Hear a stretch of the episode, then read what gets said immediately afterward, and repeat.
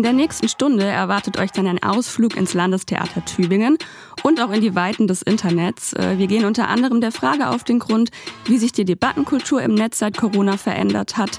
Schließlich sitzen wir ja alle die meiste Zeit zu Hause vor dem Bildschirm, oder? Das stimmt, Vanessa.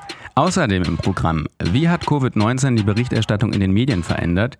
Und zu guter Letzt haben wir dann noch einen Besuch bei Lisa Federle für euch im Angebot, Notärztin und Initiatorin des Tübinger Modellprojekts.